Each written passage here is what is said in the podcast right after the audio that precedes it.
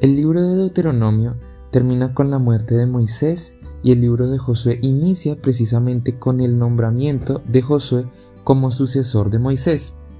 Dios literalmente le dice en el capítulo 1, versículo 2, Moisés ha muerto, ahora levántate, pasa al Jordán tú con todo este pueblo a la tierra que yo les doy.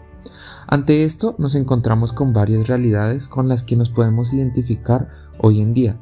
Por un lado, el legado que se entrega en manos de las nuevas generaciones y por el otro el desafío en sí mismo que estas nuevas responsabilidades representan. Cuando las generaciones más jóvenes se convierten en sucesoras, esto se da por distintas circunstancias. El ejemplo de Josué y Moisés es una de ellas, la ausencia o imposibilidad del líder anterior para llevar a cabo su tarea. Otra razón es el simple paso del tiempo, que nos lleva como humanidad a mantener el legado de nuestros ancestros para así permanecer en la historia. En tercer lugar, podríamos mencionar una situación bastante favorable, en la que también, como el ejemplo de Josué y Moisés, aprendemos cómo antes de entregar la posta, el discípulo aprende cuando todavía su antecesor está trabajando.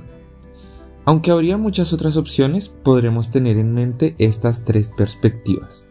Sin embargo, ninguna de ellas elimina el sentimiento apabullante de ser ahora el encargado de una cierta tarea, y esto es algo que no disminuirá nunca con la edad, ya que probablemente siempre nos vamos a sentir de esa manera cada vez que enfrentemos nuevas responsabilidades o desafíos en nuestra vida.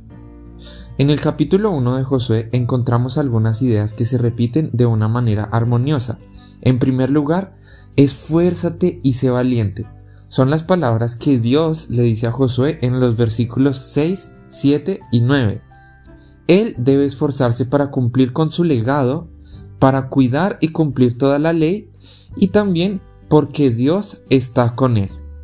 En segundo lugar, estaré contigo son las palabras con las que Dios trata de animarle a Josué a que inicie su tarea, que no lo va a desamparar ni que no lo va a dejar, tal como nunca abandonó a Moisés. Esto lo repite en los versículos 5 y 9. Para finalizar el capítulo y cerrar la idea, en los versículos 17 y 18 es el mismo pueblo quien confirma estas palabras de Dios para Josué. Ellos le dicen que le seguirán en su ministerio solamente si Dios está con él, y lo refuerzan con algo que Dios ya le dijo a Josué tres veces, esfuérzate y sé valiente.